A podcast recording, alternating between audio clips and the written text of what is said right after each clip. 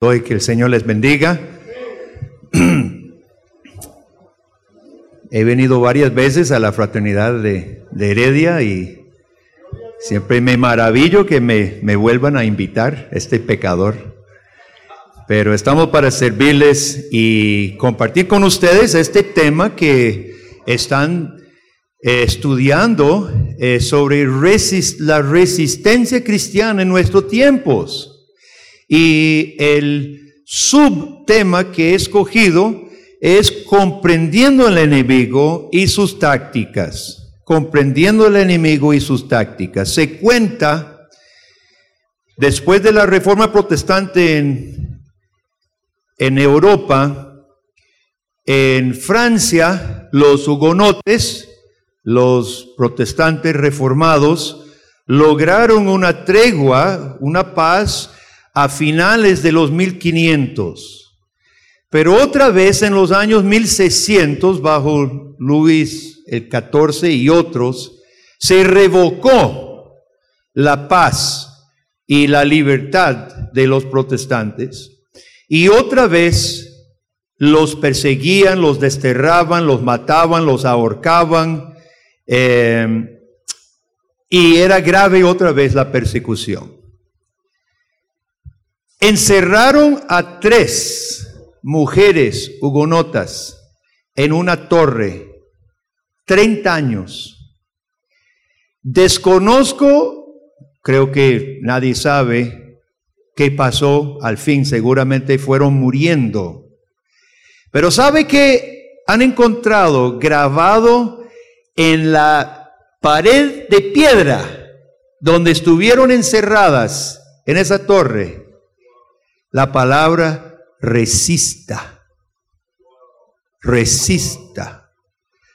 Prefirieron ser fiel a su Señor y permanecer encerradas 30 años y morir posiblemente en esa torre, mientras grababan con quién sabe qué, su tenedor, no sé, otra piedra, grabado como testimonio de fe hasta hoy, resista. Hermanos, nosotros venimos de un trasfondo muy largo que muchos hemos olvidado, de una herencia de creyentes en Cristo y su palabra a resistir los enemigos del Evangelio y las corrientes en contra a toda costa. Y hoy nos está tocando una vez más meditar en la tarea de la iglesia, de resistir lo que no conviene, lo que no concuerde, lo que no vaya acorde con la palabra de Dios. Según Pablo en Romanos 1, 18, 19, podemos leerlo, Dice el apóstol, Romanos 1, 18, porque la ira de Dios se revela desde el cielo contra toda impiedad e injusticia de los hombres que detienen con injusticia la verdad. Porque lo que de Dios se conoce les es manifiesto, pues Dios se lo manifestó. Nosotros hoy en Costa Rica estamos ante la mentira, que Pablo habla más adelante, que las personas, los hombres, prefirieron creer la mentira antes que la verdad. Y hoy estamos ante la mentira y ante los mentirosos. El que sigue la mentira, ¿qué es? Es un mentiroso. Cree y promueve la mentira. Tome cualquier punto de la agenda pagana y utilizamos el término pagano en su sentido original. Adora lo creado, adora la creación, no en el sentido popular que decimos, ese es un pagano porque anda bebiendo y drogándose. No, estamos utilizando el término pagano como hoy se está empleando en nuestro Ministerio de Educación, en las políticas del gobierno y en las leyes de nuestro país. Una agenda de personas muy decentes de personas que en, su, en lo personal viven vidas decentes, pero es una agenda pagana y mentirosa. encontramos estas mentiras. Por ejemplo, se dice hoy en día, miles de mujeres mueren por abortos clandestinos, por eso hay que legalizarlo. ¿Ha escuchado eso? Lo dicen todos los días. Ahora, cada país varía, por supuesto. En Argentina se sabe por números concretos que murieron 31 mujeres en abortos clandestinos porque no es legalizado el aborto y murieron 31. Es una lástima, es una pena que mueran 31 mujeres, pero no son miles. Hay una página que dice que en Costa Rica hacen 27 mil abortos clandestinos al año. Ahora, solo nacen 75 mil bebés por año. No es posible que estén abortando la mitad. No sorprende que esa página es auspiciada por Planned Parenthood, la madre de todas las mentiras acerca de la sexualidad y el aborto. Yo tengo la cita, si alguien necesita ver la cita después puede acercarse. Aquí están mis datos, aquí está mi correo y esta es la página de la editorial Clear donde hay libros y literatura. En cuanto a ideología de género que hoy se promueve a través de los textos de la escuela, no existe ni una sola evidencia para esta confusión de que un niño es niño porque la sociedad dice que es niño o la niña es una construcción social. No existe ni una sola evidencia, ni médica, ni biológica, mucho menos en la psicología. Sin embargo, lo tenemos en nuestros textos y, es ley en el país, o por lo menos quieren que sea ley. Otra mentira. El estilo homosexual es tan bueno como el estilo de vida heterosexual. Ahora, no lo que no dicen en las mismas guías del MEP, lo que no dicen es, y al joven no le dicen, y en mis viajes fuera de Costa Rica, en otros países donde la iglesia tiene problemas serios con muchachos coqueteando con el homosexualismo, los pastores no les están diciendo, el promedio de vida es menos de 40 años para el estilo homosexual. Eso lo debe saber el joven, comparado con 75 años de los adultos heterosexuales. Como grupo, el grupo homosexual es más propenso a drogadicción, al alcoholismo, a la violencia doméstica, a la depresión, a suicidio, además de muchas clases de enfermedades venéreas y, de sida. Ahora, al decir mentira, no estamos diciendo que son mentiras eh, tontas, superficiales o fáciles de refutar. Demasiado tiempo la iglesia evangélica ha dicho, ah, eso es una tontería y no nos hemos preocupado por refutar con bases académicas, intelectuales, racionales las mentiras. Ya no basta, mi hermano. Yo sé que todos nosotros tenemos chavalos en las universidades. Se sientan ante profesores, muchos de ellos algunos de ellos ateos y paganos promoviendo estas mentiras. Si usted, querido pastor, no ha hecho su labor de prepararlos intelectualmente, ¿quién tira la oveja a los lobos? Usted y yo. Entonces ya basta ya el tiempo, hermano, de ser descuidados con este asunto. Ahora, Allá en el Carmen, en la montaña donde estamos, tenemos nuestra imprentita y hemos estado tratando de proveer recursos para la iglesia. Este es uno clave que voy a citar muchas veces en esta charla. Solo había uno y yo veo que ya no está en la mesa, creo que ya lo compraron. Esta es una herramienta imprescindible. Doctor Peter Jones ha venido a Costa Rica muchas veces, muchos de ustedes lo conocen. Este libro, El Dios del Sexo, es sumamente importante, una respuesta a lo que estamos viviendo. Mario Celi tiene dos libros muy importantes.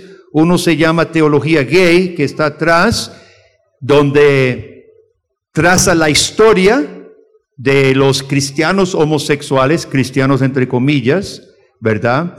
Y este es el último, Ideología de Género y Feminismo Radical. Estos dos libros son sumamente importantes y por supuesto el Opus Magnus de Peter Jones 1 2, imprescindible, una, una eh, interpretación de Romanos 1 imprescindible. Todo pastor debería manejar estas categorías y lo que voy a dar hoy se nutre de lo que Jones ha dicho. ¿Por qué entonces, si podemos hacer la pregunta, por qué el paganismo eh, recurre a mentiras y a decirnos mentiras que son refutables, como estas cosas que acabo de mencionar, son cosas refutables? Bueno, Pablo nos dijo el por qué, versículo 18. Los hombres impíos detienen la verdad, suprimen la verdad, odian la verdad. El incrédulo suprime la verdad y la verdad más fundamental es que hay un creador y el creador es el Dios de la Biblia. Y sobre ese creador se fundamenta toda verdad. ¿Por qué? Porque es el creador que define el mundo, define al hombre, define las relaciones, define las distinciones que debemos guardar. La vida está llena de distinciones claves. Hombre-mujer, padre-hijo, Estado-iglesia, estas son las distinciones que Dios define, hermanos. Y cuando nosotros nos deshacemos del Creador, estamos libres para inventar nuestra propia verdad, porque Él es el autor de la verdad. De modo, hermanos, el impío está realmente en guerra contra el Creador, porque implícitamente reconoce que el Dios de la Biblia, si nos deshacemos del Dios de la Biblia, podemos inventar nuestra propia verdad. Ahora, no es que el impío no conozca la verdad, vea versículo 19, porque lo que de Dios se conoce les es manifiesto, pues Dios se lo manifestó. Si conoce la verdad, porque Dios se lo manifestó.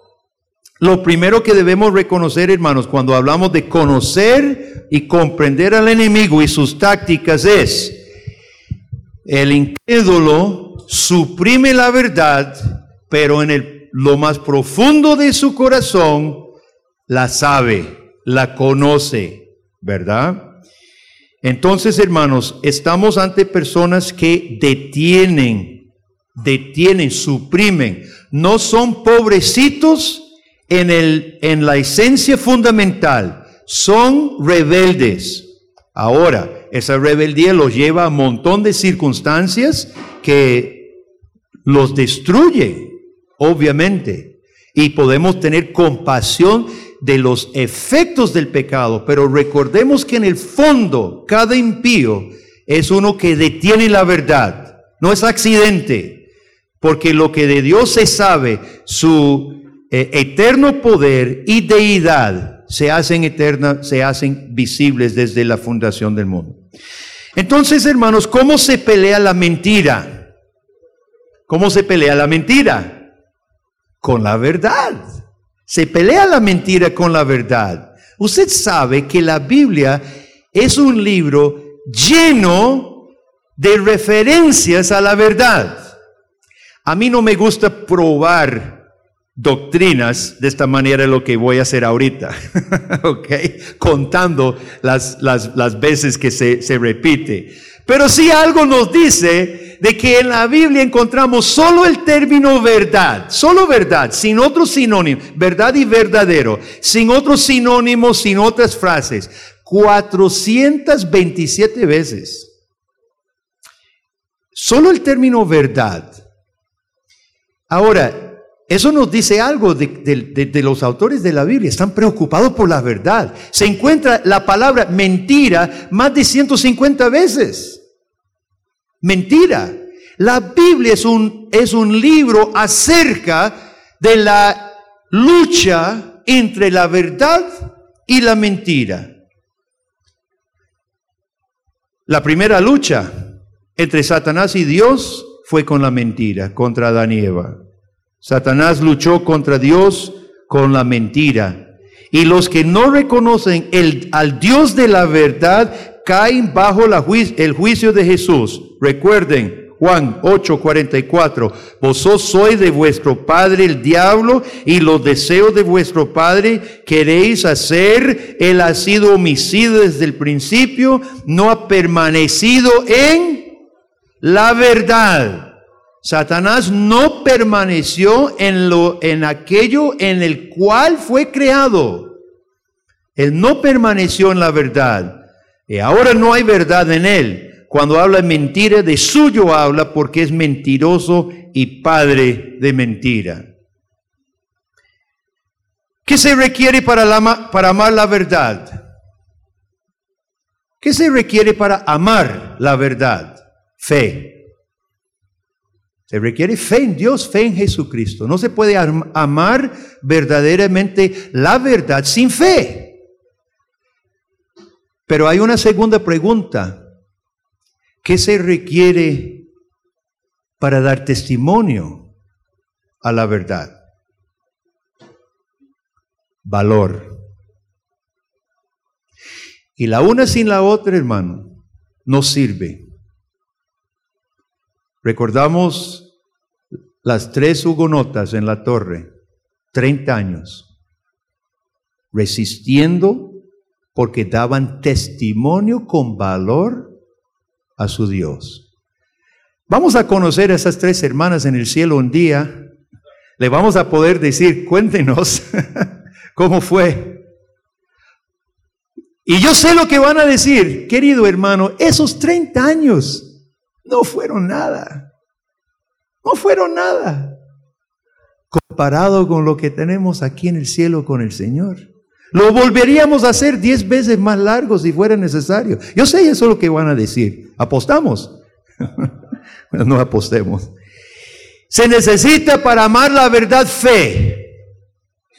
Pero se necesita para dar testimonio a la verdad, hermano, valor. Escuche, Marque en su Biblia o apunte Filipenses 1, 27 al 30. Solamente que os comportéis, dice Pablo, no sabe si lo van a matar o no lo van a matar. Él solamente quiere saber, saber una cosa, solamente que os comportéis como es digno del Evangelio de Cristo, para que o sea que vaya a veros o que esté ausente, oiga de vosotros, y escuchen estos términos que utiliza el apóstol, oiga de vosotros que estáis firmes en un mismo espíritu, combatiendo unánimes por la fe del Evangelio. Escuche bien, y en nada intimidados por los que se oponen que para ellos ciertamente es indicio de perdición, mas para vosotros de salvación y esto de Dios. Porque a vosotros os es concedido a causa de Cristo, no solo que creáis, aquí se unen las dos cosas, fe y valor. Les es concedida no solamente la fe, sino también que padezcáis por Él teniendo el mismo conflicto que habéis visto en mí y ahora oís que hay en mí. Pablo dijo en 1 Corintios 16, 13, velad, estad firmes en la fe, portaos varonilmente y esforzaos. Y la Biblia está llena de Antiguo Testamento a Nuevo Testamento, hermano, de llamados similares. La fe sin el valor no sirve, no es fe, no es fe bíblica. Van unidos. Hablemos entonces de los resultados de la cosmovisión pagana. Lo que se llama la liberación sexual de los años 60 no fue simplemente liberación sexual, fue liberación realmente del creador. No fue solamente liberación en una sola área de la vida, fue liberación de, de amarrarse a aquel creador que sí estableció el matrimonio heterosexual monogámico como recuerdo, como recordatorio de él. No fue el sexo que se liberó, fue toda la vida que se zafó del orden de Dios. Yo no sé cuántos de ustedes eh, escucharon algunos de los debates en Argentina ahora en el Senado antes del aborto. Muy bueno, búsquelo. Eh, tengo algunas citas aquí o me puede escribir. Em, por un margen muy poquito, muy pequeño, no pasaron, no legalizaron el aborto en Argentina. Pero el Senado escuchó eh, a muchas personas de los dos lados, médicos, psicólogos, etc. Y en ese debate, el doctor Abel Albino habló y dijo, él habla casi una hora y es excelente todo lo que dice y recibe preguntas. Le animo a escucharlo porque nosotros tenemos entre manos este mismo debate ya en Costa Rica. Ya hace tiempo viene y, y ojalá, hermanos, haya quienes debatan entre nosotros. Y que no pasen las cosas y después andemos berreando como es, como es lo más típico. Abel Albino afirmó al final de su ponencia que el sexo debe estar sujeto a la moral. Era parte de un ser integral que no podemos separar los actos sexuales, la, nuestra sexualidad, de un ser integral. Y una de las senadoras, seguramente una buena pagana, se molestó mucho. Lo criticó verbalmente y su cara y todo mostró de que estaba disgustada con lo que dijo Albino.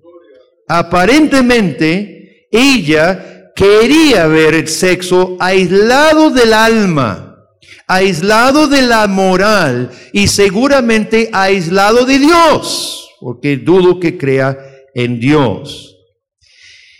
Este proceso, hermanos, de liberar eh, el, el, hombre de Dios había comenzado en los 1700, los 1600, con lo que algunos llaman la ilustración, que significa alumbramiento, pero realmente fue lo contrario.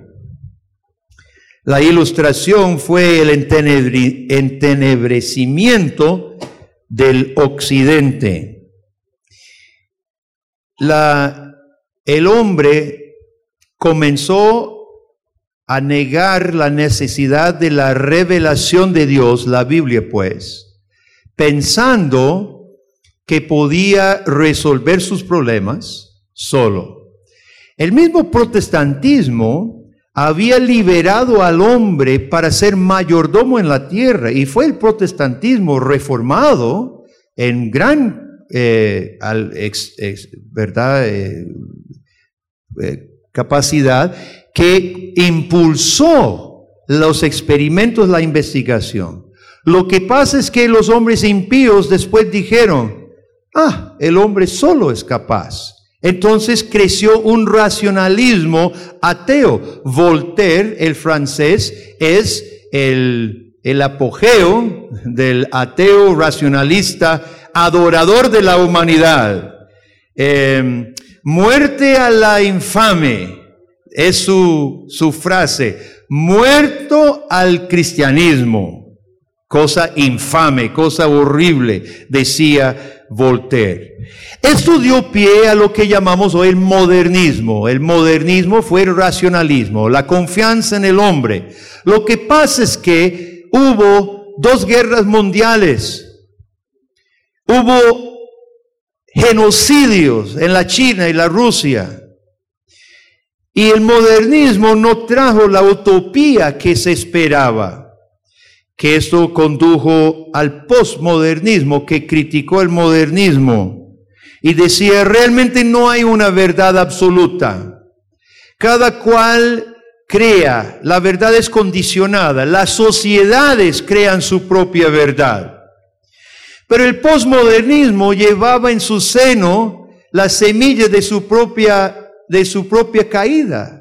Porque si cada sociedad crea su propia verdad y no hay una verdad verdadera y usted dice una cosa y yo digo otra, ¿por qué yo debo creerle a usted? ¿Y de qué estamos hablando? ¿Por qué utilizar el término verdad si no existe? Entonces el posmodernismo cae, colapsó sobre sí mismo también. ¿Y qué es lo que queda? El, lo que llamamos el paganismo, el paganismo que dice, la verdad no es racional. La verdad no es racional. La verdad está dentro de cada uno encontramos la verdad, la mejor forma de encontrar la verdad es sentarse en su alfombrita y hacer yoga. Poner su mente en blanco, unirse al universo y usted tiene la verdad. Y eso es lo que, hermanos, está muy fuerte en Costa Rica desde hace muchísimos años yo me acuerdo hace, hace 25 años, un hermano de mi iglesia trabajaba en la Lehman y me dijo que cada mes de por medio llegaban dos contenedores de libros esotéricos, nueva era, budistas, y se vendían. Desde hace tres décadas en Costa Rica se está consumiendo a lo loco lo que se llamaba la nueva era, pero lo que es el paganismo. Dios no existe, el Dios de la Biblia no existe. El potencial está dentro de nosotros y algunos tratan de revolver eso. Y lamentablemente en la misma iglesia evangélica compenetró esta herejía, esta mentira de que somos nosotros capaces con potencial, etcétera, etcétera, que es la pura esencia del paganismo. La Biblia dice, por cuanto todos pecaron y están destituidos. ¿Sabe qué significa destituido? Falto, falto, siendo justificado solamente por Cristo Jesús, el que puso su vida en propiciación por nuestros pecados. Hermanos, el, paganismo ha venido a suplir lo que ni el modernismo ni el posmodernismo pudo, porque esto sí da una experiencia y eso es lo que faltaba en el ateísmo. No se preocupe por el ateísmo. El ateísmo está muerto. Algunos que otro joven anda diciendo ateo. Mentiras, eso no satisface. El paganismo sí produce, y, por eso recomiendo uno o dos, el libro de Peter Jones, porque Peter es el que traza en este y también el Dios del sexo, traza este proceso y Peter explica el por qué el paganismo si es un enemigo, con qué tenemos que lidiar. Porque el cristianismo toma nuestra mente y corazón, el ser integral, ¿verdad? Dios nos da fe y gozo Experiencia racional. El paganismo como mentira hace lo mismo. Trata de capturar tu mente y da una experiencia. Ahora, como es mentira, lo que hace con la mente más bien es la paga. Y ese es el peligro en, algunas iglesias, hermanos, cuando, cuando pensamos que estamos haciendo adoración, pero lo que estamos produciendo es un emblanquecimiento de la, de la mente o una especie de trance. Eso es el paganismo. Eso se acerca al paganismo.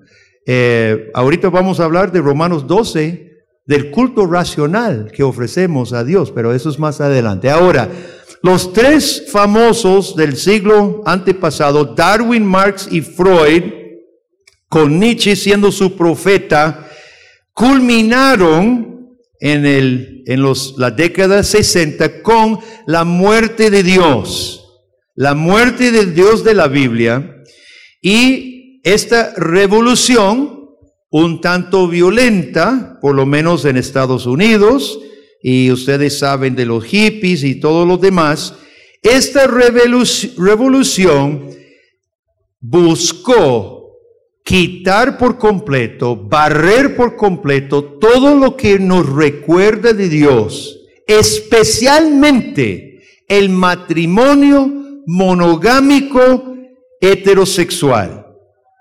La figura del padre como cabeza del hogar, el gobierno civil por representantes dignos y morales.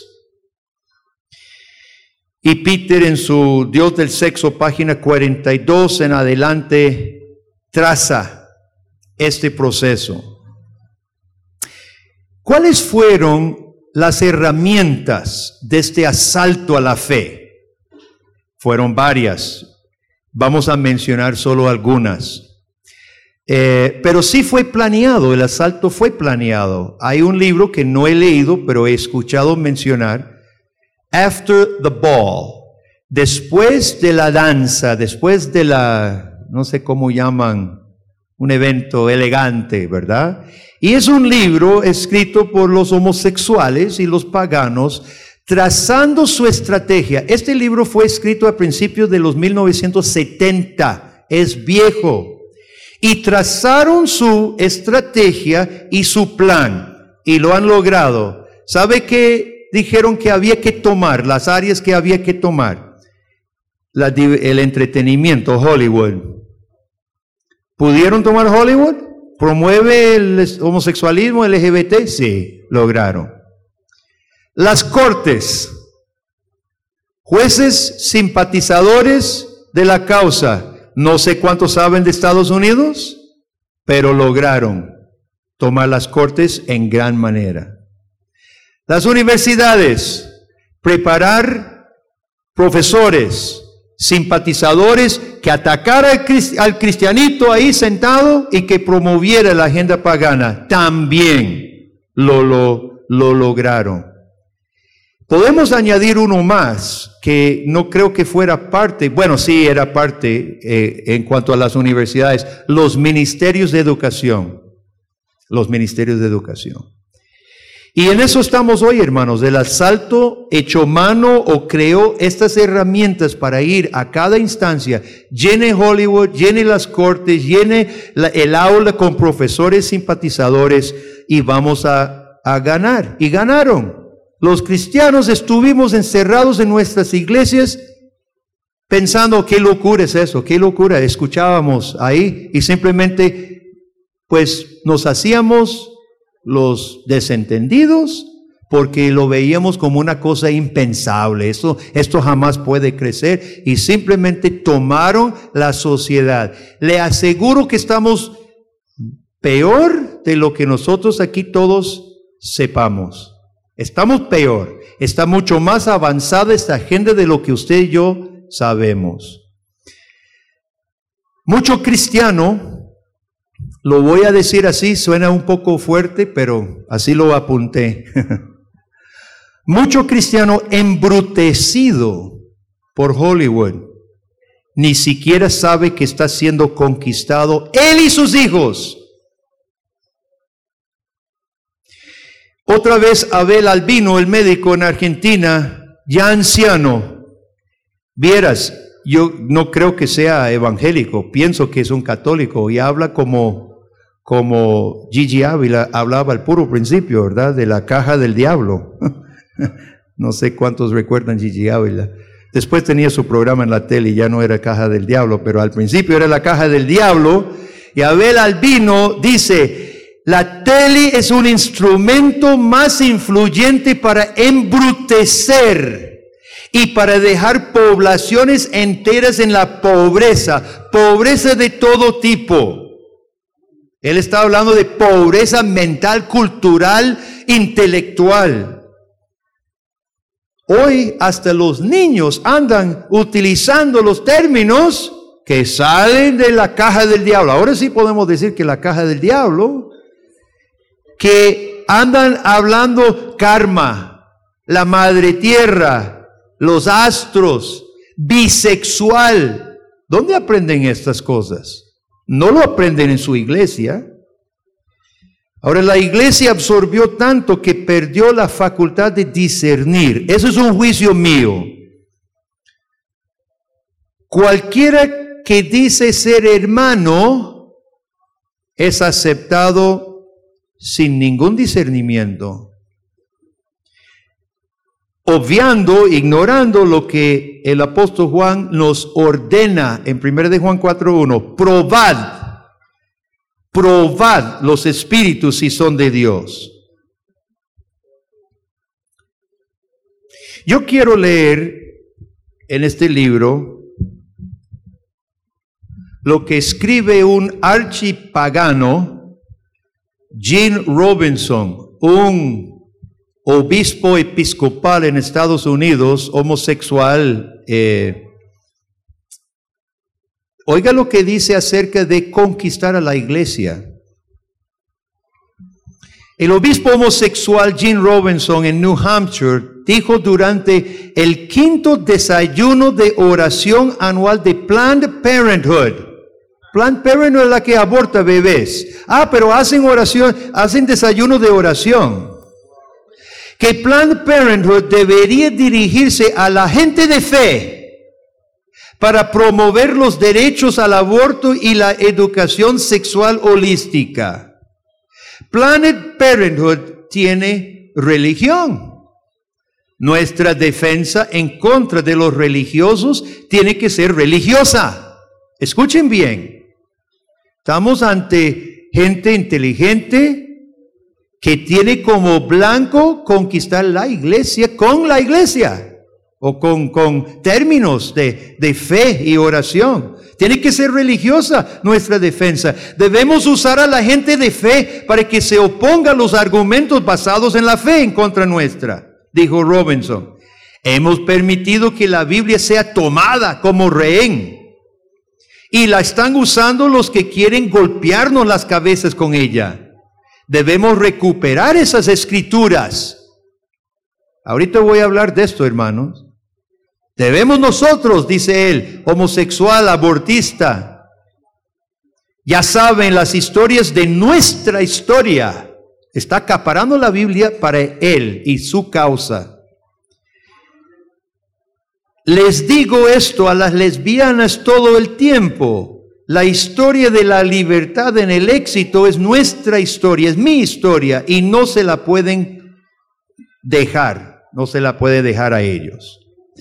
Mire, hermanos, estamos ante un, eh, una estrategia intelectual y el libro que no tengo aquí, pero está en la mesa, Teología Gay de Mario Selly, para todo líder hoy eh, que necesita prepararse en esta área, se lo recomiendo por favor, porque Selly traza los argumentos bíblicos que se están usando. Vamos a, vamos a hablar de algunos de estos.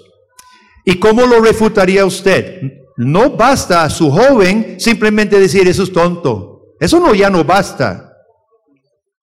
El joven va a estar bombardeado por paganos y ahora por los que dicen ser cristianos con interpretaciones del texto. Por ejemplo, ¿cómo contestaría usted?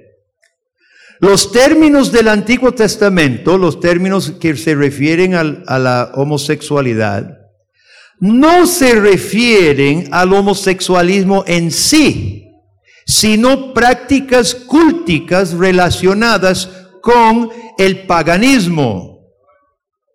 Ese es uno de los argumentos con fundamento, lo fundamentan arqueológicamente, históricamente, bíblicamente. ¿Cómo lo refuta usted?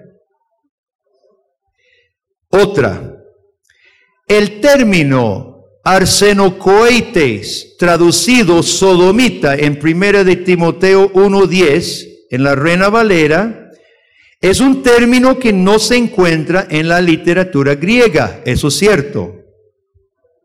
Arsenocoites es no es un invento de Pablo. Lo más probable es que se refiere a secuestradores de muchachos. Arseno cohetes significa los que se acuestan con arsen, que es hombre, los que se acuestan con hombres. Dice, lo más probable, dice el argumento pagano, es que se refiere a secuestradores de muchachos, porque en el mismo contexto el siguiente versículo dice secuestradores, los que se acuestan con hombres y los secuestradores. Entonces el argumento es que el término que Pablo inventa se refiere a secuestradores que fuerzan a los muchachos o a otros hombres a tener relaciones con ellos, pero no se refiere a la relación homosexual en sí dentro de dos personas fieles la una a la otra. Se están haciendo más sofisticados los argumentos, ¿no? Y tenemos respuesta para los chicos que están leyendo el Internet. Todo eso está en el Internet. Todo eso está en el Internet. Otra, las referencias de Romanos 1 a la homosexualidad y el lesbianismo no se refiere a relaciones homosexuales fieles, de fidelidad, monogámicas, sino a relaciones promiscuas nada más. Virginia Mollencott fue profesora de mi madre. Fue una profesora de literatura del inglés en una universidad cristiana. Ella era cristiana a todas luces, resultó no serlo.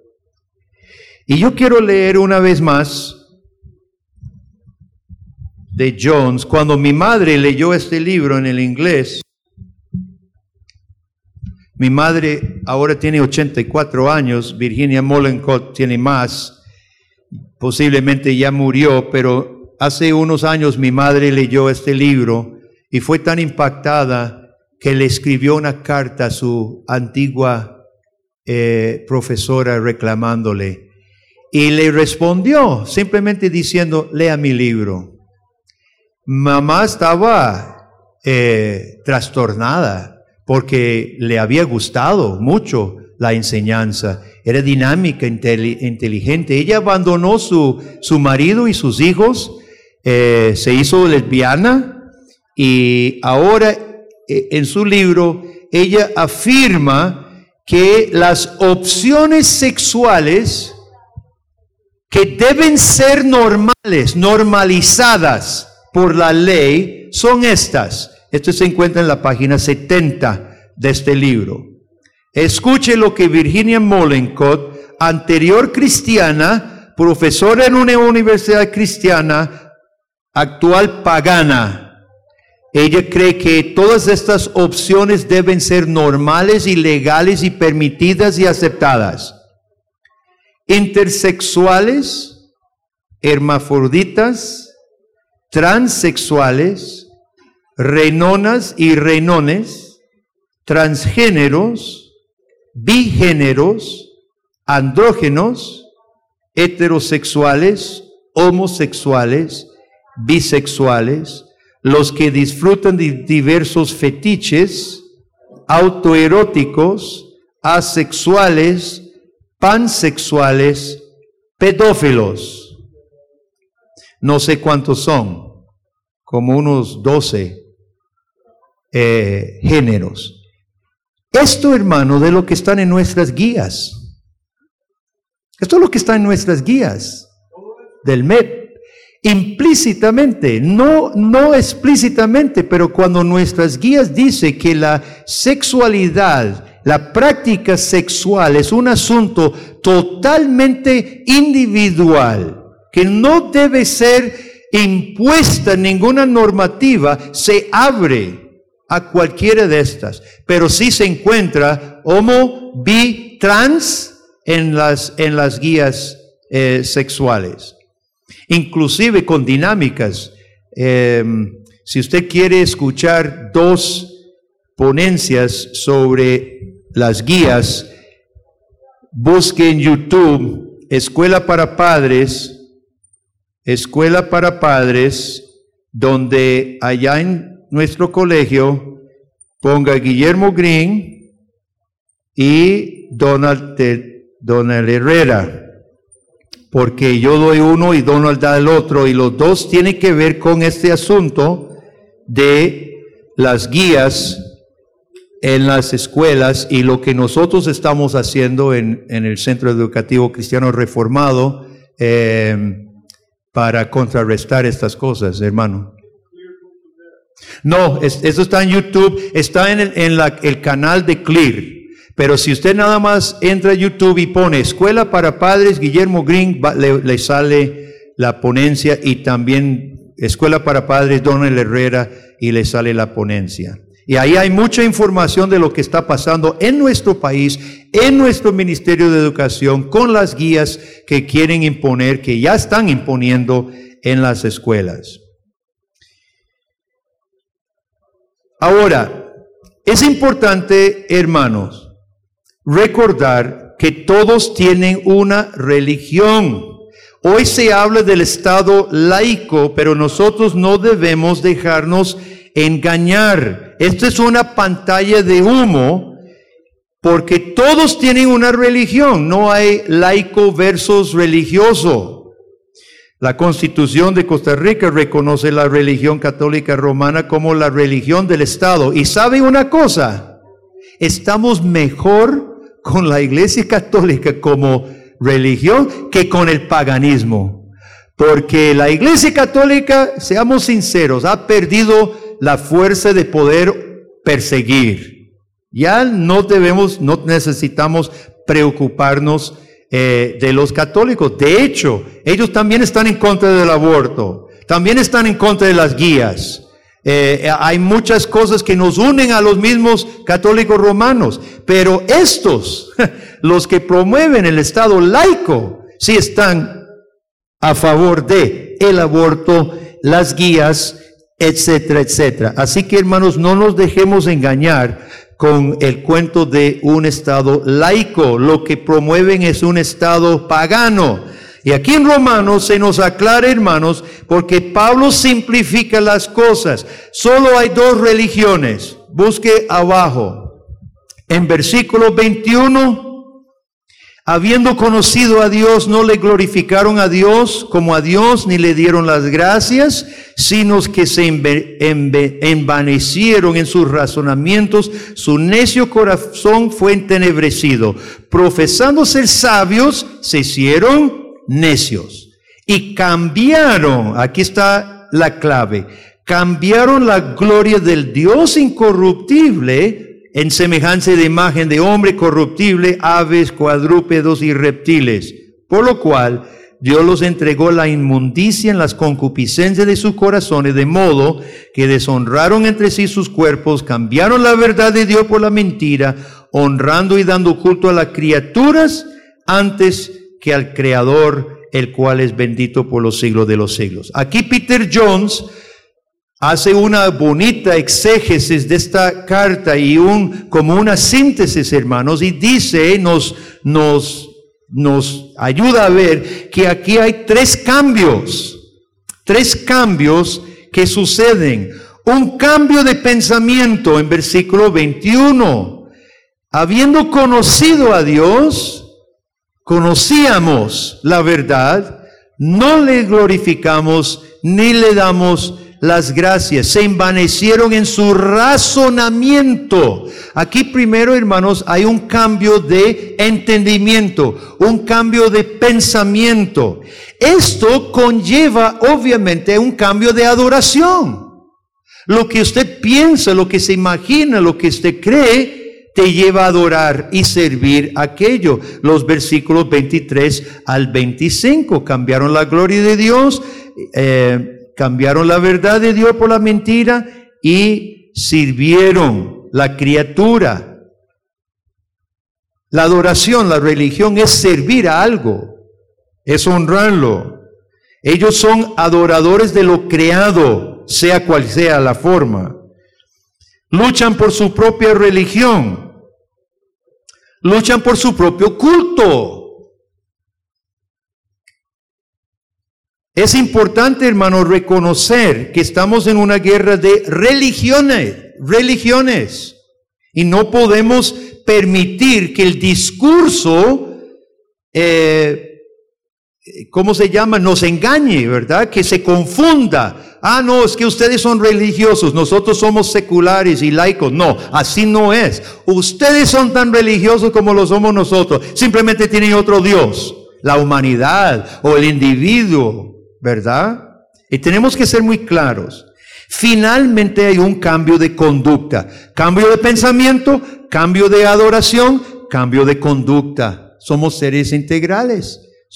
El pecado, la mentira, así como la verdad, tiene consecuencias para toda la persona. Y de versículo 26 en adelante está el cambio de conducta hasta el final del capítulo, ¿verdad? Entonces hay tres cambios. Cambio de pensamiento, cambio de adoración y cambio de conducta. Ahora, el paganismo reconoce por instinto que tiene que cambiar la sexualidad. Y aquí quiero dibujar en la pizarra, aquí, qué es lo que pasa.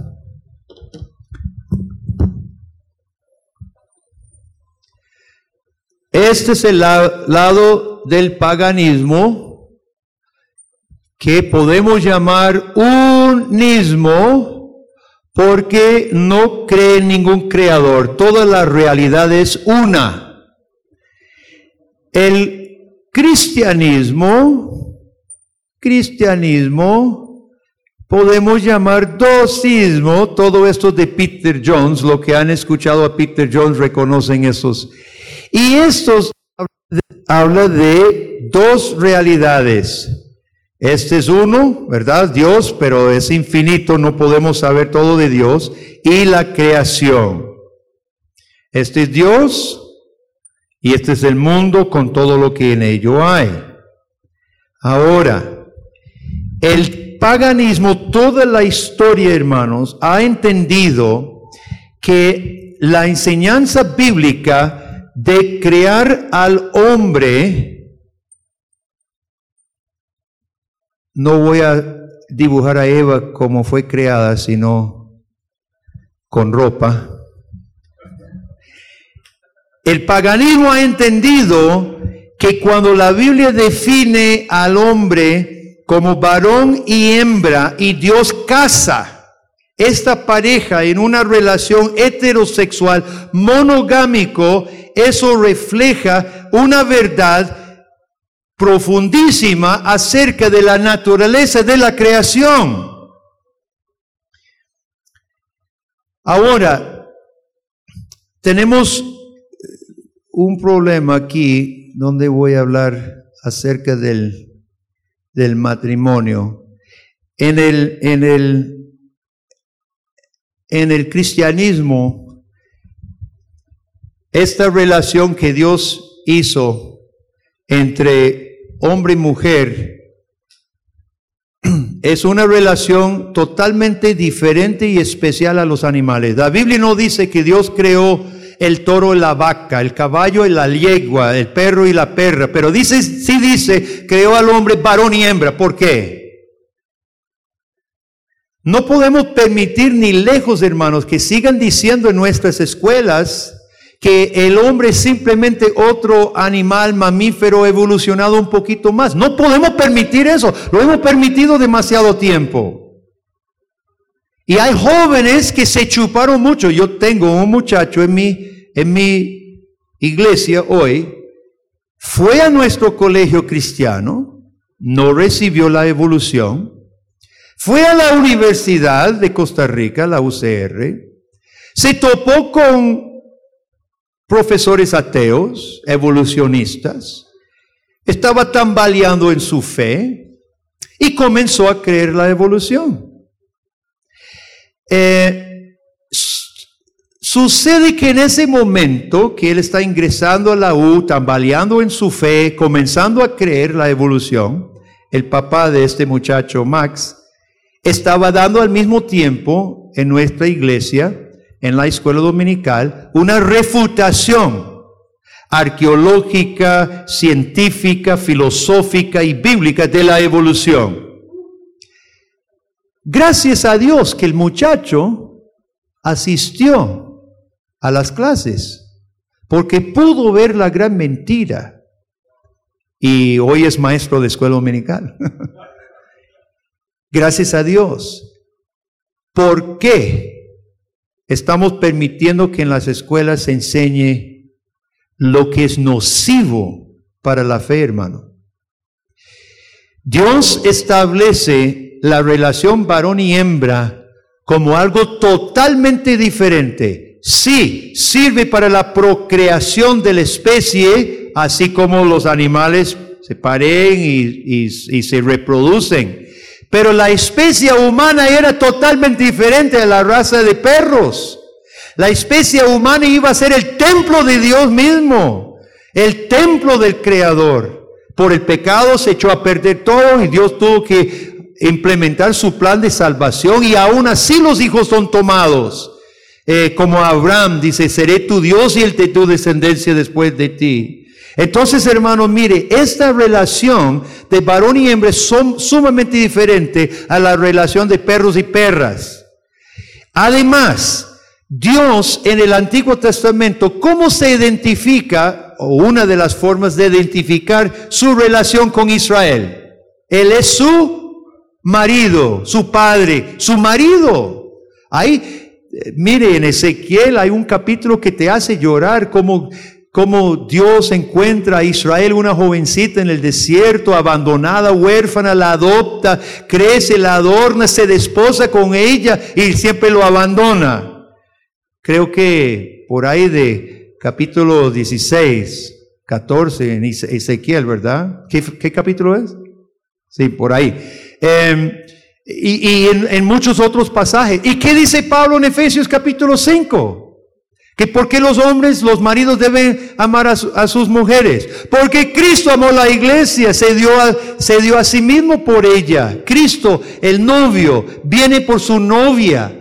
Este, esta imagen de matrimonio bíblico se llama un pacto, un pacto. Analicemos esto un momentito, hermanos, porque este es el punto de la crisis en nuestro país. ¿Qué tan diferentes son los hombres que las mujeres? ¿Poquito o mucho? Usted lo ha dicho. Bueno, ¿cuántos estamos casados aquí presentes? Bueno, casi todos, ¿verdad? Em, el hombre es muy diferente a la mujer y la mujer muy diferente al hombre. En el mundo pecaminoso, esas diferencias crean problemas porque somos egoístas, porque somos individualistas, porque somos malos, entonces desaprovechamos las diferencias y de ellas hacemos un problema. Pero así no era. Eran, Adán y Eva eran tan diferentes, así como nosotros somos diferentes del uno del otro. Entonces estas dos personas tan diferentes, física, emocional, intelectualmente, Dios los une, dos seres diferentes, unidos en una sola carne, dice la Biblia, tan íntimamente unidos en un pacto de fidelidad. Fidelidad. Y debía ser monogámico, no solo heterosexual, Dios no creó dos Adanes y dos Evas, sino Adán y Eva, una relación heterosexual monogámica. Jesús mismo dice, desde el principio no fue así. El hombre debía dejar a su padre y su madre y unirse a su mujer para siempre. Así debía ser el plan de Dios. ¿Qué es lo que está representando? Dos seres diferentes, muy diferentes, en una unión de pacto y fidelidad, nada menos que la relación de Dios el Creador con el hombre. Dos seres muy diferentes, pero unidos en qué? Un pacto de fidelidad. ¿Ve por qué el matrimonio bíblico es importante sostener para la sociedad, mi hermano? Porque, ¿qué pasa? Los paganos entienden si pueden destruir el concepto de la sexualidad bíblica, ya destruyeron a Dios. No tienen que hablar de Dios. De hecho, los paganos hoy no están hablando de Dios. Sigan creyendo en su Diosito, evangelicalitos, váyase a su iglesia, enciérrense y alaben al Señor. Ellos, ellos promueven el culto libre, por supuesto. No les interesa pelear la existencia de Dios. Eso fracasó con los ateos. Nunca pudieron convencer al mundo que Dios no existe. Ahora lo que han hecho es, con un ataque mucho más sabio, atacar la sexualidad del hombre. Porque si puede hacer del hombre homosexual o lesbiana, ¿qué pasa? ¿Qué pasa con su fe en el Dios de pacto? Diferente, otro que se une en pacto, se desaparece. Por eso el homosexualismo no puede reflejar el cristianismo, necesitamos que el matrimonio heterosexual, monogámico, quede en pie para que nosotros podamos afirmar el, Dios de Génesis 1 y 2. De otra manera, hermanos, si logran confundir nuestra sexualidad, colapsa también. ¿Qué Dios vamos a, enseñar? Estos, estos disque cristianos mencionados aquí en el libro de Mario Selle, que afirman la, homosexualidad. ¿Qué Dios están, están afirmando? ¿Qué Dios? No es, no es el Dios de la Biblia, no puede ser el Dios de la Biblia que dice que creó al hombre a su imagen varón y hembra. Es otro Dios. Entonces es otra religión. Ellos pueden afirmar Biblia y Dios y Cristo, todo lo que quieran, pero es otra religión total. Ahora nosotros necesitamos estar preparado. Busque Romanos 12 conmigo, porque aquí Pablo responde al asunto. Ahora recuerden, hermanos, que los paganos llevan ventaja sobre nosotros, como ellos no tienen ningún código de conducta, no creen los diez mandamientos porque no creen en el Dios de los diez mandamientos. Ellos creen en mentir, en hacer subterfugio. En, este asunto que yo he seguido bastante cerca con las guías, ha habido mucha trampa, ha habido mucha mentira, en la, eh, inclusive ilegalidades. ¿Y dónde estamos los cristianos en lugares del MEP y del gobierno para contrarrestar esto? Ha habido trampa ilegal en el proceso de implementar las, las guías y, y no ha habido quien lo pare. Eh, a, pesar de ser inclusive ilegal. De modo, hermanos, que debemos recordar que los paganos no juegan eh, limpio, no juegan limpio, porque les es igual mentir o no. Eso es importante que nosotros entendamos. Ahora, en Romanos 12, todos lo saben, ¿verdad? Así que hermanos, os ruego por las misericordias de Dios que presentéis vuestros cuerpos en sacrificio vivo, santo, agradable a Dios, que es vuestro culto racional. No os conforméis a este siglo, sino transformaos por medio de la renovación de vuestro entendimiento para que comprobéis cuál sea la buena voluntad de Dios, agradable y perfecta.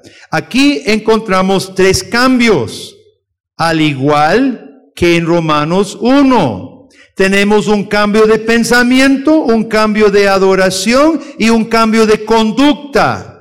Transformaos por medio de la renovación de vuestro entendimiento. Aquí hay un cambio de pensamiento. Ahora del pecado hacia Dios. Hay un cambio de culto. Este es nuestro culto racional, el presentar nuestro cuerpo total, no el alma, no solo el alma, el cuerpo en sacrificio vivo como nuestro culto. Y esto ha sido una de nuestras debilidades en Costa Rica, hermano. Nuestro concepto de adoración eh, comenzó a desviarse, a, a separarse de una presentación de nuestro cuerpo entero. No solamente en el momento de culto, porque Pablo no está hablando solamente del servicio eh, de culto. Presente vuestro cuerpo y no dice ni cuándo ni cómo, porque es general. Es presente su cuerpo en sacrificio vivo, santo, agradable a Dios. Nuestra, nuestro concepto de adoración comenzó a debilitarse y desviarse. Y faltó una cosmovisión porque descuidamos el entendimiento, la transformación de nuestro entendimiento. Ahora, también padecimos de ideas equivocadas de ser santo. En parte el movimiento evangélico en Costa Rica se fue por un camino algo místico de la santidad. Se puso mucha énfasis en cantar, en sentir, en las emociones a expensas de cuerpos presentados al Señor, que es nuestro culto racional y en la forma en que probamos, vea la parte final de dos, la buena voluntad de Dios agradable y perfecta.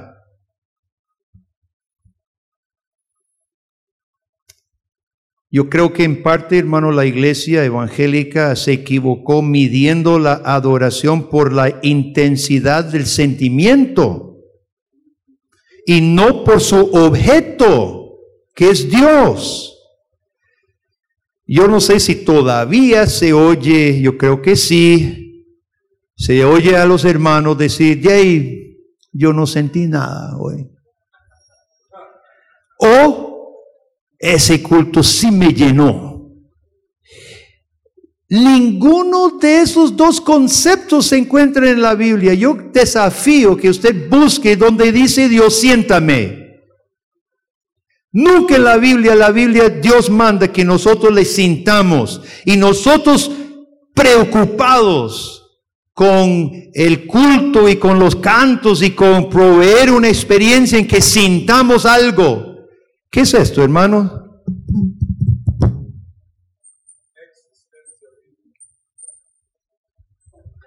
Nos acercamos al paganismo cuando mis sentimientos, mis emociones, mi, mi, experiencia es el punto del culto. Vea, si algún hermano en su iglesia ande con esas palabras, no sentí, yo sentí, yo me llené, póngalo en disciplina. No, póngase a sí mismo en disciplina. Mejor porque está muy mala cosa. El punto aquí es cuánto alabé a Dios, cuánto con mi mente entendí mejor la gloria de Dios, entendí mejor la majestad de Dios, entendí y pude traerle a Él mi cuerpo en sacrificio santo y le pude dar a Él la gloria. Así deben ser las frases cuando salimos la, de, una, de un servicio. Mire, hermanos, enfrentemos los hechos. Mientras crecía la iglesia evangélica hasta un 25% según las cifras, también crecía la corrupción en Costa Rica, también crecía la drogadicción, crecía la pornografía, crecían los embarazos entre los jóvenes, crecía el descenso en la educación, etc.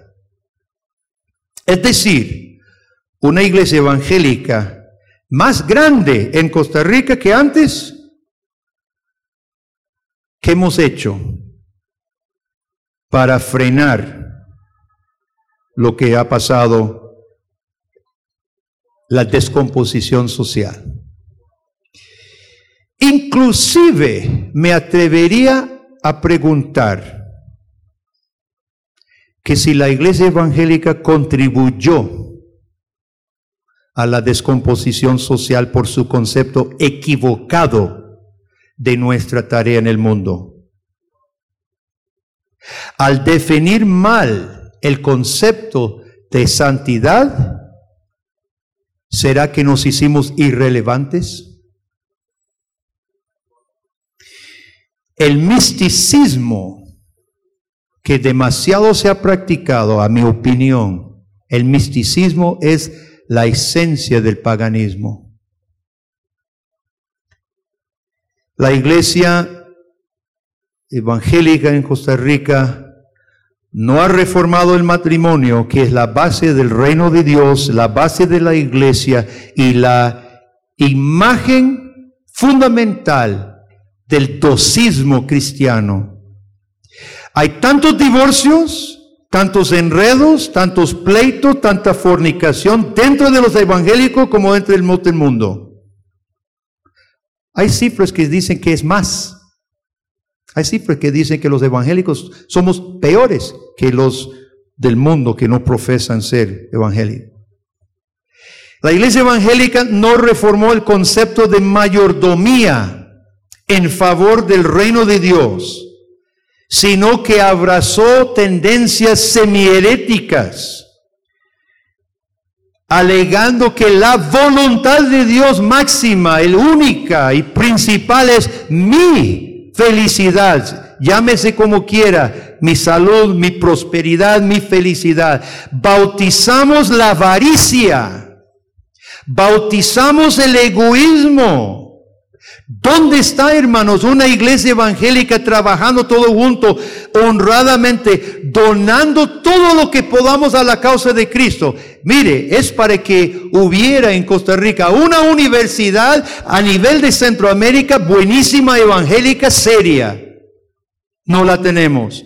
Para no hablar de algunas otras instituciones que deberíamos tener. Estamos más interesados en muchas partes y yo sé que no Probablemente nadie aquí está en esta onda, pero es la imagen que se ha dado y lo que se ha crecido en Costa Rica es para mí. La bendición es para mí. Como dijo un predicador que escuché en la radio, toda la vida yo escuché que algún día íbamos a caminar las calles de oro. Hermanos, yo no quiero esperar un día caminar las calles de oro, las quiero caminar aquí.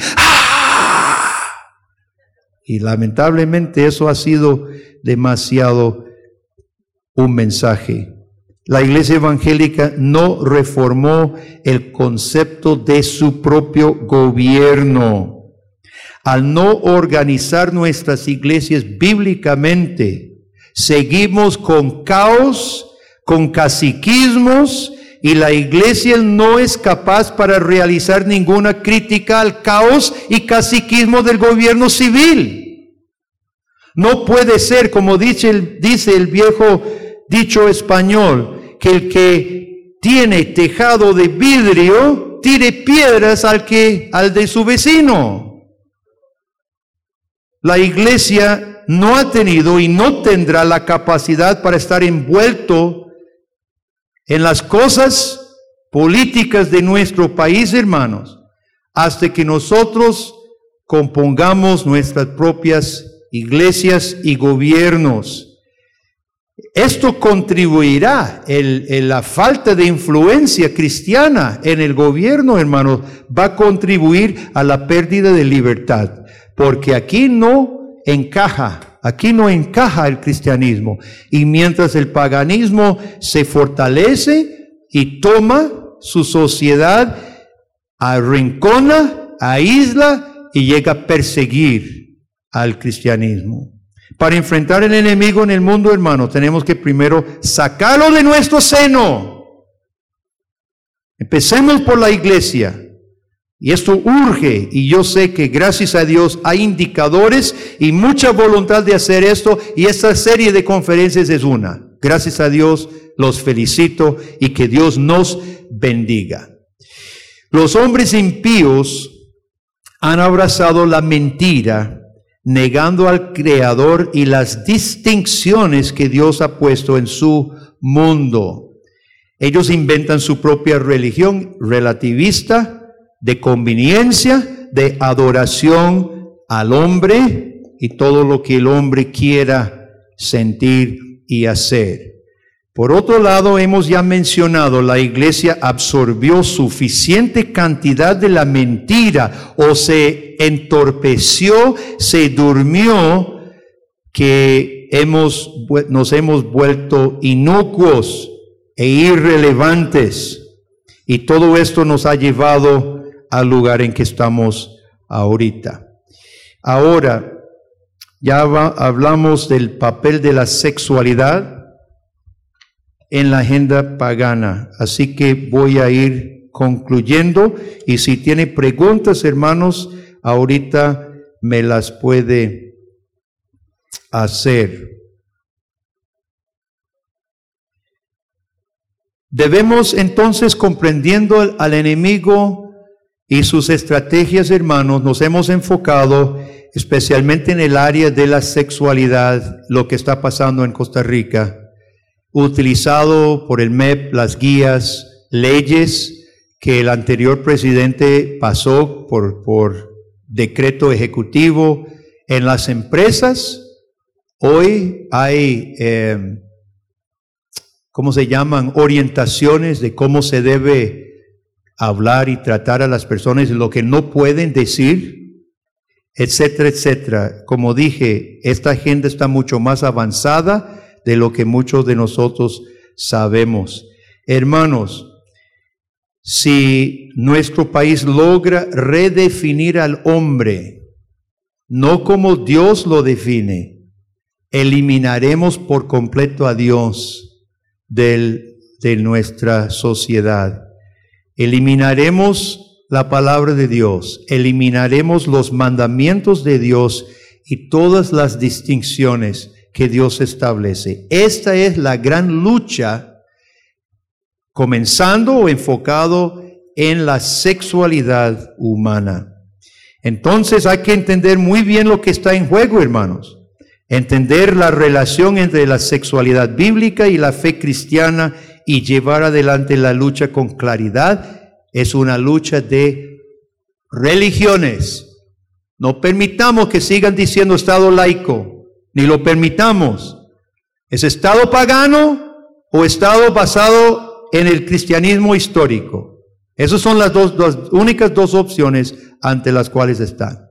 Para finalizar, en resumen, ya como como nosotros mismos, como eh, acción nuestra, no hay que permitir que nieguen un enfoque, un enfoque religioso.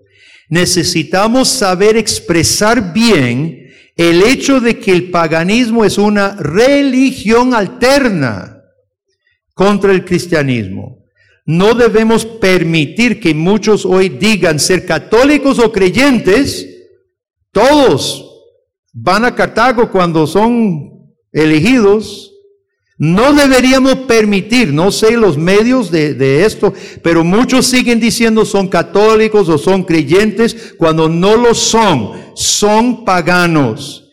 Nosotros ocupamos apologistas públicos, políticos, periodistas, etcétera, para refutar estas mentiras, están peleando con la mentira y necesitamos desenmascarar.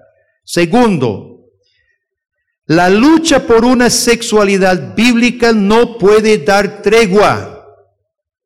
Nosotros necesitamos, como las tres hugonotas en la torre, resista, resistamos en las guías sexuales en, en, en cualquier forma que es necesario, no podemos ceder esta área de la sexualidad bíblica. Tres, hay que enseñar en la iglesia la relación de todo lo que está pasando con una cosmovisión bíblica. Muchas veces vemos cosas aisladas, ¿verdad? Aborto, eh, por acá LGBT, por allá guías sexuales y no entendemos que es todo un solo, es todo parte de una sola agenda. Y en la iglesia necesitamos ayudar a los jóvenes y a los adultos, a todos, de que las guías de sexualidad, el aborto, la homosexual, la pornografía, la música vulgar, el divorcio, todos son parte de una sola mentira contra el Creador. Urge una mejor cosmovisión bíblica entre nosotros. Y cuarto y último, urge un cambio en el concepto de santidad.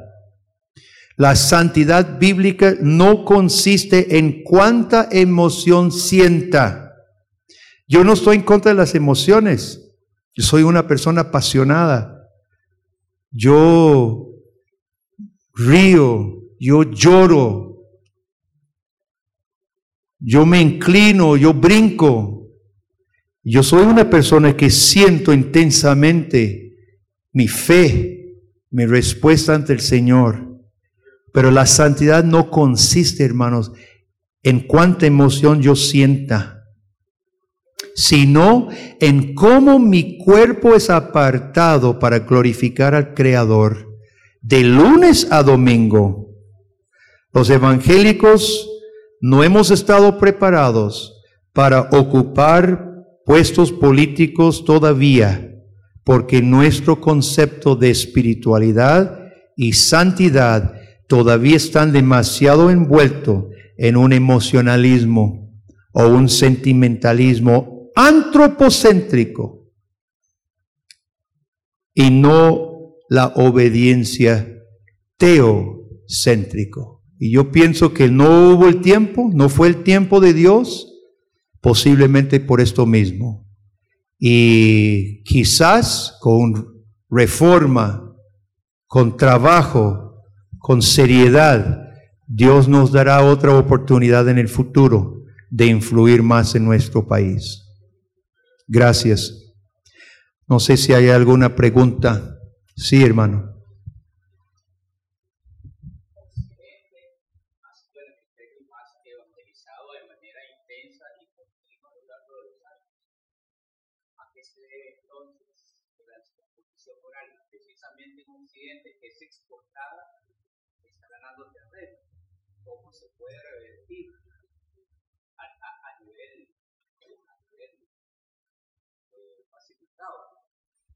No, no, escuché la, primera parte.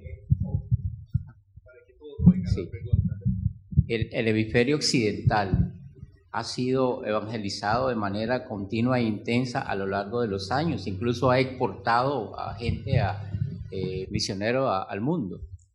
¿Cómo se puede explicar de que a pesar de, de esas circunstancias, eh, la descomposición moral, el paganismo le está ganando terreno o está ganando terreno de manera acelerada frente a una sociedad que se supone eh, está, evangelizada.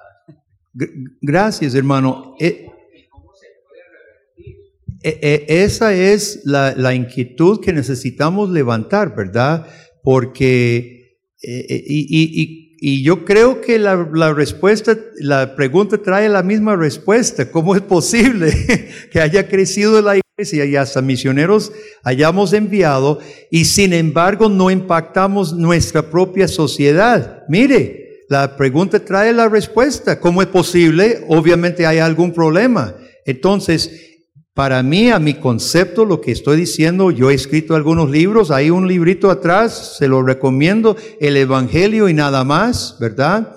Creo que ha faltado en el, en, en el Evangelio, nuestro concepto del Evangelio, un Evangelio más robusto, un Evangelio más completo, un Evangelio de, de no solamente adoración, santidad, emocional y sentimental, sino ese evangelio de obediencia sin tregua, resistiendo las, las, eh, ¿por qué, ¿por qué hasta ahora? Mire, yo tengo 33 años de vivir en Costa Rica. Gracias a este pueblo por adoptarme. Gracias a Dios y gracias a los costarricenses.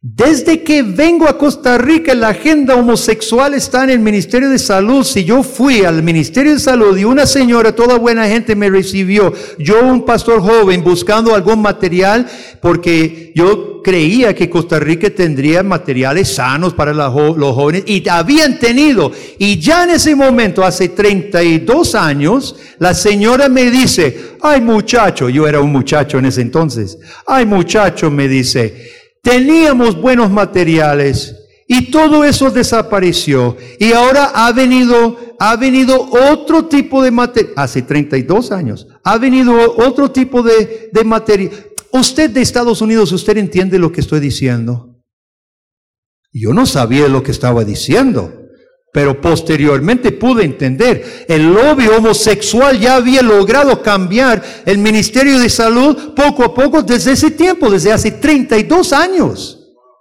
¿Dónde ha estado la iglesia evangélica? Dormida. Eso me hizo una alerta y desde hace 32 años yo entiendo entonces la lucha y lo voy combatiendo. Lo que pasa es que la iglesia evangélica ha estado muy interesada en otras cosas.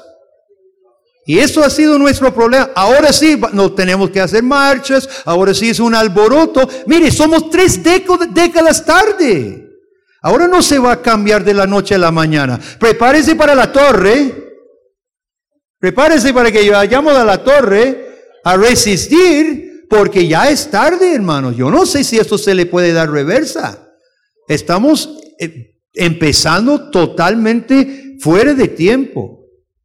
Eh, ¿Algún hermano aquí? Sí. Solo para hacer la reseña que hice el martes pasado, que yo le decía al, hermano que, el, ministerio, el ministro de Educación ah, dio una orden explícita en las noticias que a partir de este momento eh, todo alumno de escuela, universidad, que quiera cambiar su nombre en el diploma o el título, es, eh, es una orden y tienen que hacerlo los ministerios. O sea que como usted dice, la agenda ya está, ya está trabajando. Sí, Juan o Juana o lo que, lo que quieran.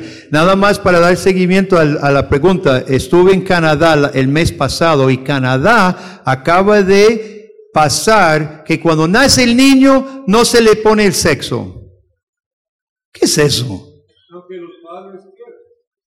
Creo que no, ni siquiera hay donde marcar en la partida de nacimiento.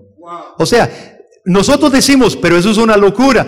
Claro que es una locura para nosotros, realmente es una locura, una locura mentira del diablo, pero tiene sentido, hermanos. No, no nos quedemos diciendo, eso es una locura que no va a pasar aquí. Claro que sí va a pasar aquí. Si así eso vamos, porque encaja en el unismo. En el unismo no hay varón y hembra. Ahí no hay varón y hembra. Todo eso tiene una lógica muy clara. Sí, hermano, hermana.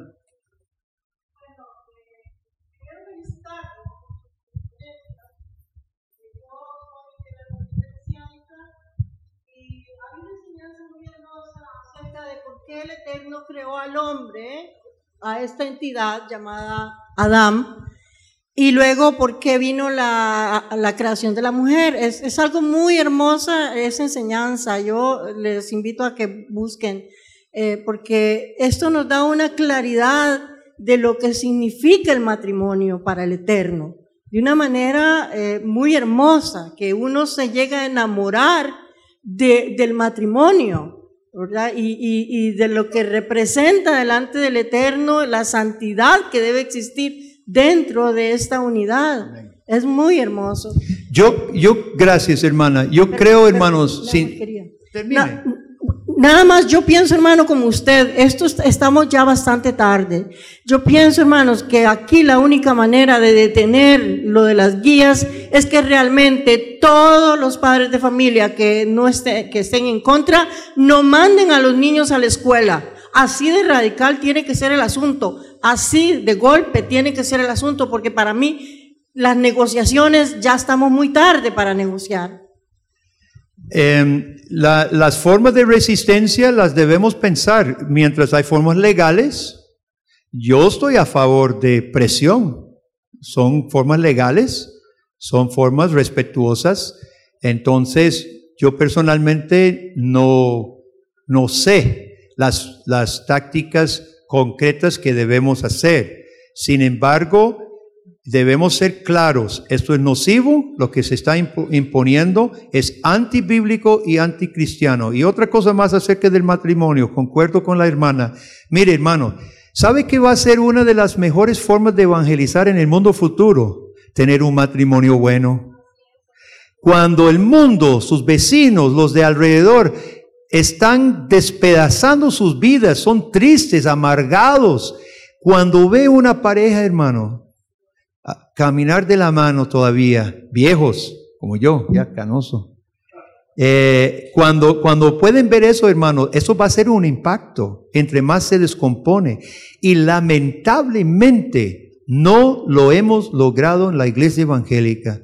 Usted sabe, Usted sabe que en su iglesia, así como en la mía, tenemos todavía débil, matrimonios débiles. Tenemos jóvenes que más jalan para el mundo o el mundo más los jala de lo que el, el Espíritu Santo eh, hace en sus vidas. Necesitamos doblar rodillas, necesitamos clamar al Señor, necesitamos trabajar duro eh, en esto, porque Pablo dice que, la, que el culto racional que ofrecemos es cuerpos cuerpos entregados eh, como sacrificio vivo.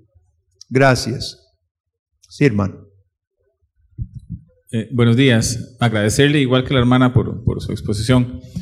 Y mi pregunta es la siguiente. Creo que en términos generales, la iglesia evangélica en Costa Rica no ha logrado eh, hacer esa diferenciación entre lo que es el lobby como tal, o sea, lo que hay detrás, lo que está impulsando toda esta agenda que usted mencionaba, y, eh, y la persona como tal. ¿Cuál es mi punto?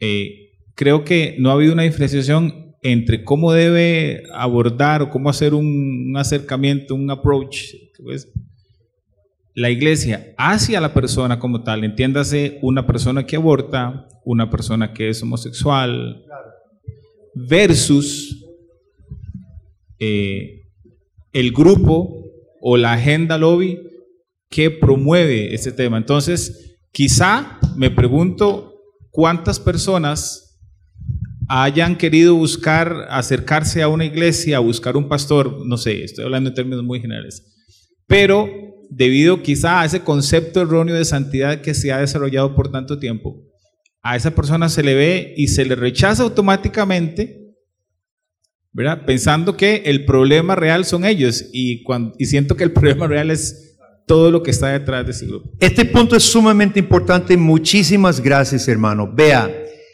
la juventud hoy, eh, yo no sé si se dice en español, es comida de cañón o carne, carne de cañón. Los pobres jóvenes, especialmente los varones, que se les está convenciendo de que ahora la moda, ahora la moda entre los jóvenes es ser homosexual. Yo ni sé si lo son, pero ahora se ha vuelto moda. Ellos son carne de cañón de otros, tiene toda la razón, de los arquitectos. Este es Planned Parenthood, IPPF, y lo va a volver y lo va a estar viendo más y más. Son multi, es una ONG multimillonario financiado por todo el mundo, por magnates eh, billonarios, por Bill Gates, por la ONU, por un montón de, de cosas. Tiene dinero hasta decir basta. Estoy seguro que en Costa Rica están donando milloncitos, ¿verdad? Para la, para la propaganda. En Argentina fue destinado solamente unos 5 o 6 millones, ¿verdad? Para ahora, para el, abor el aborto. Eh, eh, ellos son los promotores y se aprovechan de los ingenuos que nosotros hemos descuidado o que el mundo, eh, que nuestro, vea, es por esto que el Ministerio de Educación Pública se ha vuelto enemigo de la sociedad costarricense, porque en, el mismo Ministerio de Educación están colaborando con estos. Entonces, aquí está la primera lucha con las instancias institucionales en la primera lucha. Obviamente hay víctimas, hay víctimas de aborto, de homosexualismo, de violencia, de drogadicción, etc. Y la iglesia siempre ha atendido al pecador con la gracia y la misericordia de Dios, eh, que de una u otra forma eh, o consciente o inconscientemente ha servido arquitectos del paganismo. Entonces, este punto es sumamente importante. El enemigo no es ninguna persona, es el enemigo. Ninguna persona, nuestra lucha no es contra carne y sangre. Nosotros nos compadecemos a la persona engañada por la mentira, atrapada en este estilo de vida, por supuesto. Sin embargo, debemos ser claros ¿Verdad? Ese, es el punto. Debemos ser claros. Sirven la mentira, van a cosechar las consecuencias de la mentira. Hay que advertirles y si hay arrepentimiento o necesidad, tendemos la mano siempre, los cristianos, siempre se ha hecho a lo largo de la historia. Em, se me ocurrió una cosa que iba a decir relacionado a esto, pero ahora se me olvidó. Pero muy, muy, muy importante el punto, eh, la iglesia necesita mostrar el rostro de Jesucristo que con prostitutas y con eh, cobradores de impuestos que eran los traidores de su propio pueblo, los buscaba especialmente, los sanaba y los perdonaba, ¿verdad? Entonces no recordemos, no olvidemos de que somos servidores de un Jesucristo. A la vez Jesús confrontó confrontó la mentira descarada con vigor y con firmeza lo que tenemos que hacer también. Las dos cosas. Es, es difícil a veces el balance, ¿verdad? A veces es difícil, pero esa es la paradoja que nos toca, que nos toca. Allá atrás. Sí, hermano.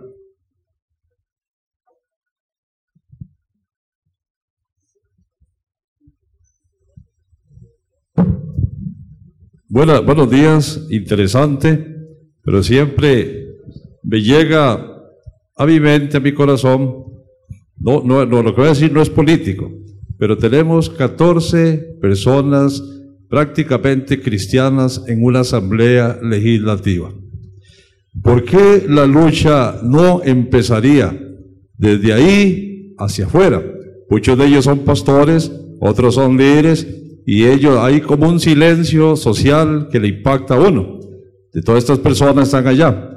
Y lo otro es que si hay alguna relación que Jesús compara su venida con una generación pasada, que fue la de Noé. Y en la de Noé prácticamente existían eh, matrimonios de ese tipo que se está hablando ahora. Eh, una población enorme, ya somos más de 8.500 millones de seres humanos.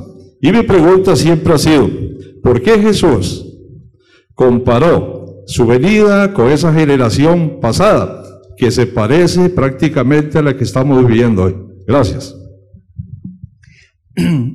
Hay una diferencia. Jesús se compara su venida con lo repentino que vino el diluvio y con muchos que rechazaban la predicación de Noé. Pero hay una diferencia. El plan de salvación no quedó estático ni simplemente se repite. Pedro dice que el mundo antiguo fue anegado en agua, pero se espera un fin diferente.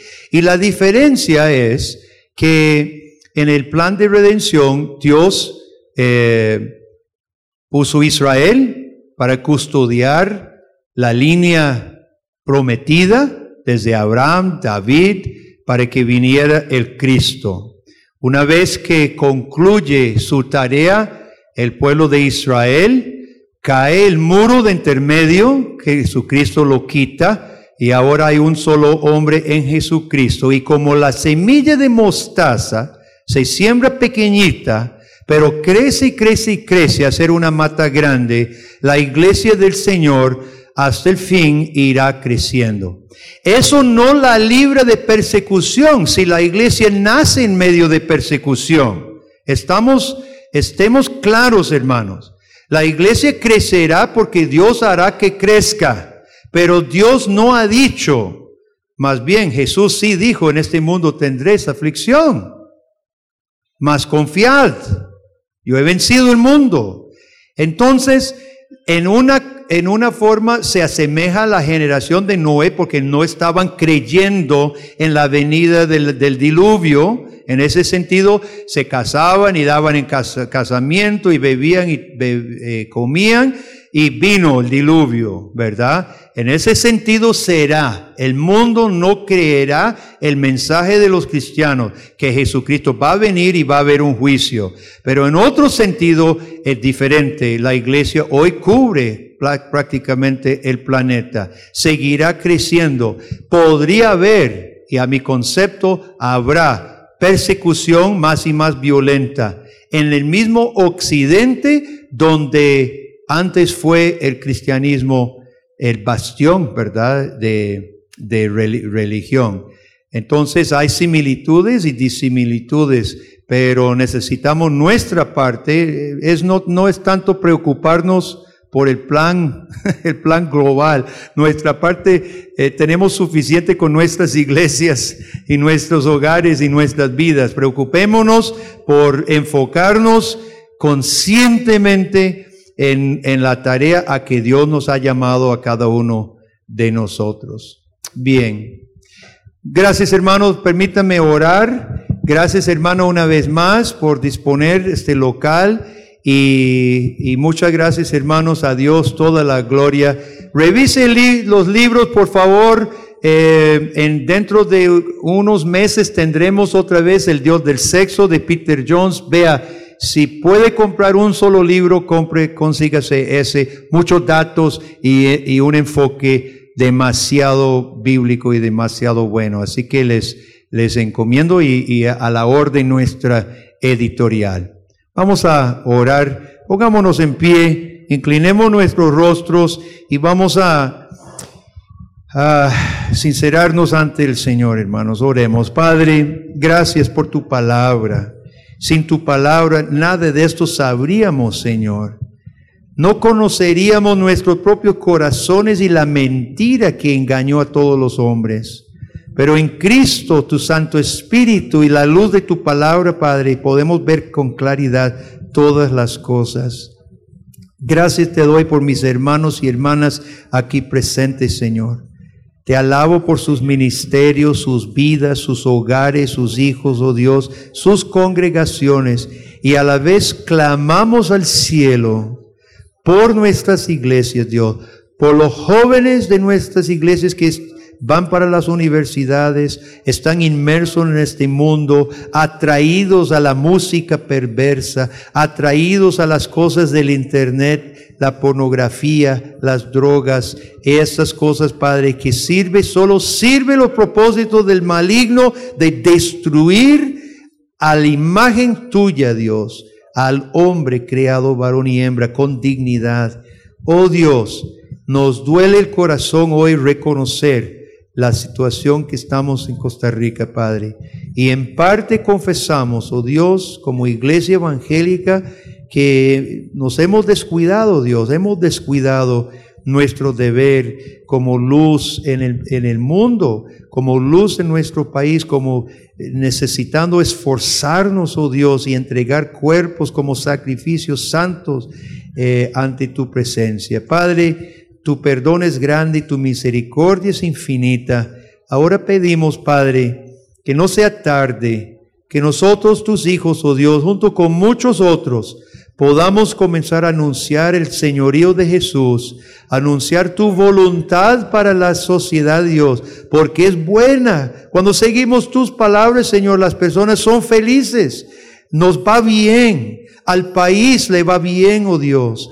Así que, oh Padre, permite, por favor, que nuestras acciones y nuestras palabras que hayan fruto sobre ellos, porque sin ti nada somos, sin ti nada podemos, y es por eso que pedimos que tú, tú, oh Dios, poderoso, el soberano Señor, el Rey de Reyes, tú, oh Dios, bendigas con fruto nuestras humildes acciones.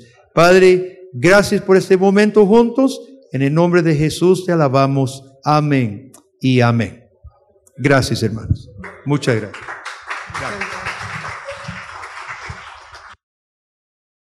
Gloria al Señor. Amados hermanos,